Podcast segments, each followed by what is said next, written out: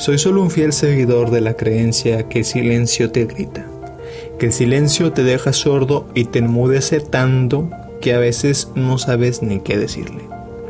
Soy creyente que el silencio te aconseja y te acobija en momentos donde todos dejan de escucharte. Que el silencio es aquel que te entiende y que te cuestiona todo, porque Él sabe todo de ti, hasta lo que has callado frente a los demás. El silencio no es más que un amigo, es el amante de la soledad, es eterno agradecimiento que te regala sus palabras más dulces cada noche. El silencio son esas palabras de amor que no diste y ese pensamiento que ahogaste años atrás. Quizás solamente sea eso, la respuesta más sabia de la vida a la pregunta que alguien silenció.